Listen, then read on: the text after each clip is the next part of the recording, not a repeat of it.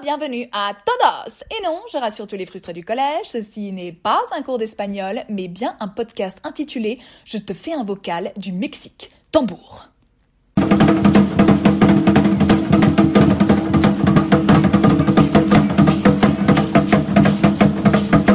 Ce que vous venez d'entendre, c'est le son produit par un huehuetl, une sorte de tambour traditionnel utilisé à l'époque par les Aztèques. Et au-delà du fait que je suis très fière d'être devenue ingénieur son et d'avoir réussi à insérer le bruit de ce tambour dans ce vocal, je trouve que c'est un moyen parfait de commencer ce troisième épisode, parce que avant même que je m'installe au Mexique, on m'avait déjà dit, la Natuvera, le Mexique, c'est surréaliste, le Mexique, c'est magique. Alors moi déjà, hein, faut quand même pas trop me chauffer avec l'adjectif magique, hein, parce que euh, j'ai quand même un passif d'enfant qui a 11 ans attend sagement qu'un monsieur avec une grosse barbe noire, c'est-à-dire Hagrid, sorte de son armoire pour lui donner sa lettre d'admission à Poudlard. Hein. Mais effectivement, magique, c'est c'est parfait pour décrire à quel point on ne peut pas justement décrire le Mexique, sa capitale, et c'est très culturel. Parce que si je reviens à ce moment où j'ai enregistré le bruit de ce tambour, je me trouve sur ce qu'on appelle la place de la Constitution. C'est vraiment le cœur de la capitale, c'est là où se trouve le centre historique, et sur cette place, on trouve une quantité incroyable de chamans aztèques, oui, qui donc ont le corps couvert de plumes et d'ornements traditionnels et qui pratiquent ce qu'on appelle des rites de purification aztèque. Et c'est très sérieux, hein. Vous avez des queues incroyables de gens qui attendent de se faire purifier au son euh, frénétique de, de tambour et avec ce mélange d'odeur du copal, donc qui est un encens utilisé à l'époque pour purifier les personnes et les espaces. Et donc vous avez, vous avez cette scène-là avec le bruit du tambour, le son du copal, euh, l'odeur pardon du copal, et en arrière-plan, on voit également des façades de bâtiments coloniaux qui sont complètement gondolés ou qui sont penchés parce que je vous le rappelle, hein, on est quand même dans une capitale où auparavant se tenait tout un lac, donc les bâtiments continuent de s'affaisser avec le temps, et surtout, euh, on est au-dessus de temples aztèques, car oui, oui, oui, selon le guide du routard, le sous-sol du centre historique compte 80 temples aztèques et seulement 40 auraient été découverts. Donc vous la sentez, la scène irréaliste à ce moment-là, avec tout ce que je vois. Donc naturellement, dans une situation pareille, on ne parle pas car aucun mot ne sort de votre bouche. Vous êtes juste la bouche grande ouverte d'émerveillement. Et c'est ce qui me fait réaliser que souvent au Mexique, en fait, on vit des situations où on voit des choses qu'on ne peut pas exprimer ou qu'on ne peut pas décrire avec des mots, mais face auxquelles on a ce qu'on appelle des interjonctions. Vous savez, en fait, c'est ces petites expressions qui servent à décrire une émotion comme Ah ou zut. Et hum, j'ai réalisé qu'on pouvait même classer en fait euh, le type d'interjonction au Mexique et on peut les classer par le nombre de lettres qu'elles contiennent. Allez, un petit exemple, suivez-moi. Par exemple, l'interjonction Ah vous entendez là, on a cinq lettres, on a quatre A et la lettre H.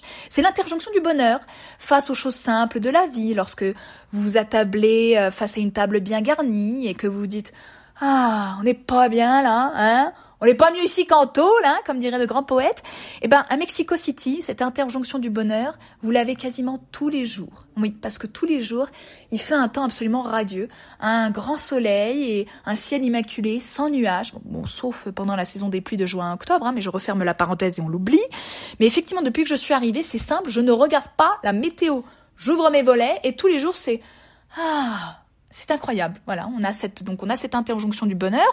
On a aussi une deuxième interjonction donc qui perd euh, perd des lettres hein, comme je vous l'avais dit, on a l'interjonction bas. Vous entendez là, on n'a que trois lettres, on a la lettre B A H. Donc ça c'est c'est l'interjonction de la de la surprise et du mécontentement qui ronge son frein. Hmm. on le prononce généralement avec une tonalité grave et un, un peu comme un poisson qui aurait la faculté de parler. Voilà. Et donc c'est le genre d'interjonction qu'on a par exemple lorsqu'on se fait doubler à la poste ou que lorsqu'on est en boîte, le serveur euh, ne va pas prendre votre commande au comptoir. Voilà. Et ben ici cette interjonction, on l'a dans deux situations.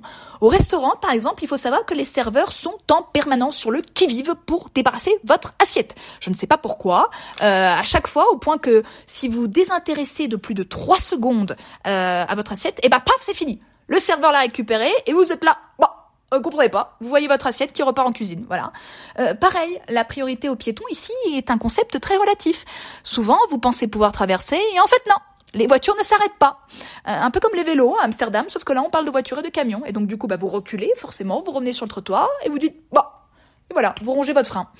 Euh, dernière interjonction, donc là on perd encore des lettres, on est sur une interjonction à, à deux lettres, c'est l'interjonction A.